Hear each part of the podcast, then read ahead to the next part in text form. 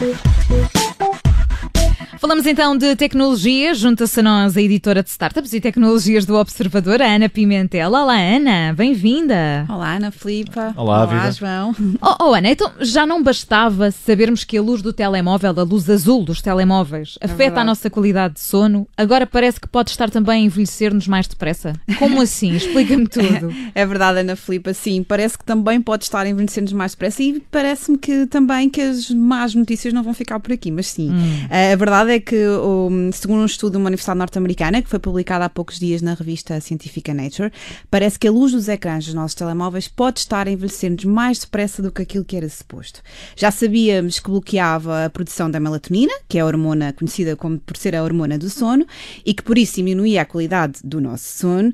Ah, também sabíamos que a exposição em excesso a esta luz também podia provocar danos na retina, prejudicando a nossa visão, e agora parece também estar a acelerar uma série de coisas que não era nada suposto. Mas, O que é que diz esse, este estudo e como é que os investigadores chegam também a essa conclusão? Olha, João, foi um bocado por acaso, na verdade. A equipa de investigadores estava a fazer um estudo com moscas da fruta, estavam a, a tentar perceber como é que elas evoluíam em ciclos de luz, em ciclos de luz e de escuridão, e descobriram, na verdade, que as moscas viviam durante mais tempo na escuridão completa. Bom, isto depois aguçou-lhes a curiosidade, quiseram saber como é que as diferentes luzes afetavam o ciclo de vida das moscas. Bom, e depois aí até descobrirem que a luz azul era a mais prejudicial, foi um passo.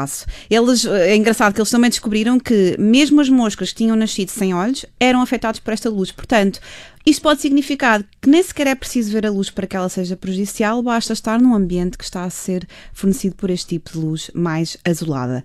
Ah, a seguir a isto, os investigadores acabaram depois por testar a reação das moscas quando expostas durante 12 horas à tal luz azul LED, que é a tal dos ecrãs dos nossos telemóveis e tablets e, e computadores, e acabaram por concluir que as células oculares e cerebrais ficaram afetadas, a mobilidade ficou afetada e que de facto as moscas morriam mais cedo.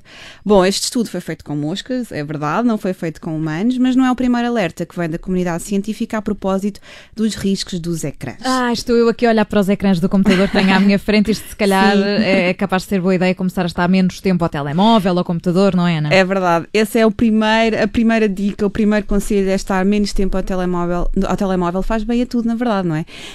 Não ter, por exemplo, uma, uma boa dica para uma boa higiene do sono é não ter sequer o telemóvel no quarto quando vamos dormir. Optamos por ter, troca-se o alarme digital, digital por um analógico e deixamos. velhinho despertador, É é? verdade, é verdade. E deixamos o smartphone noutra divisão da casa. Esse é um dos truques, mas bom. Há aqui uma série de coisas que nós podemos fazer, não é preciso chegar a tanto.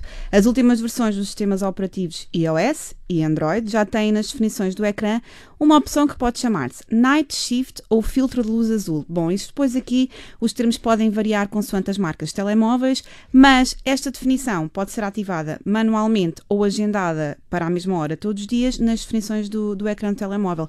Por exemplo, se eu agora quiser que a partir das 10 da noite, entre as 10 e as 7 da manhã, o meu telemóvel esteja em night, em night shift, ah, ah, agendo isso e já não tenho que me preocupar, todos os dias ele acaba por mudar para esta definição ah, automaticamente. O que é que este night shift faz? Ele vai amarela- amarelar esta luz azul, ou seja, vai puxar mais pelas cores quentes do, do ecrã. O nível da- desta tonalidade depois também pode ser ajustado ah, para mais quente ou para mais frio, ou seja, mais azul ou mais castanho, mas no fundo é isto, amarela esta. Eu por acaso já me tinha perguntado o que, é que, o que é que era exatamente esse night shift, mas ah, Ana, isto é, é mais ou menos a mesma coisa que um dark mode ou é relativamente diferente?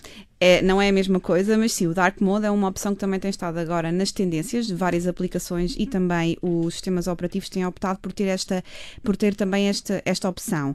As novas versões do iOS e do Android vêm com, este, com esta definição, que é os tons escuros ou Dark Mode, ou depende depois da, da, da terminologia de cada marca, e que também podemos ativar nas definições do ecrã. O que é que este modo vai fazer? Vai pôr todos os fundos brancos das aplicações negros, ou seja, quando recebemos notificações de de notícias, de, de, de redes sociais, etc., elas não vão irradiar tanta luz. Isto acaba por ser útil, por exemplo, quando estamos Mas é num ambiente mais. tudo muito menos agressivo para a É, vista. Exatamente, é muito menos agressivo, incomoda muito menos. Esta opção, na verdade, já existia em algumas aplicações que podiam ser ativadas de forma autónoma, eh, aplicação por aplicação. O que eh, esta opção agora dentro do sistema operativo faz é que quando ativamos esta, esta opção, à partida, à partida, todas as apps que tiverem integradas esta opção vão ficar em modo escuro. Por exemplo, o Facebook e o WhatsApp não têm esta opção, mas o Instagram e o Twitter já têm. Portanto, aqui depois é um bocado perceber se, estão, se todas as opções que nós, se todas as aplicações que nós estamos a usar têm esta Tem opção essa ativada ou não. Bem, eu confesso que não conhecia, não conhecia isto, mas qual é a vantagem, Ana, de usar este Dark Mode então?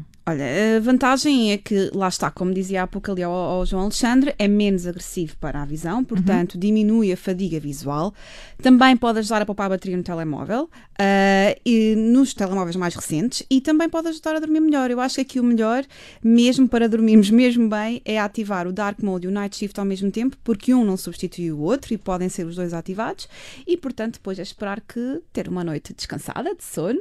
Exatamente, ativar este Dark Mode. E a tua newsletter também vai em modo escuro amanhã? Não, pronto, não, isso ainda não chegou. A Ainda não chegou. sempre luminosa Ainda não de Ana Pimentel. Oh, João Alexandre, muito obrigada. Agora fiquei tão contente, é verdade. Vai cheia de luz para todos os nossos leitores, como é óbvio. Mas não faz mal à vista, esta é não garantidamente. faz, não faz. Nem faz vai cansar bem. ninguém, porque as novidades são sempre, são sempre um bom estímulo e não cansam ninguém. Obrigada, Ana. Na próxima semana temos então uma nova app da vizinha com a Ana Pimentel. Até lá, Ana. Até lá, obrigada.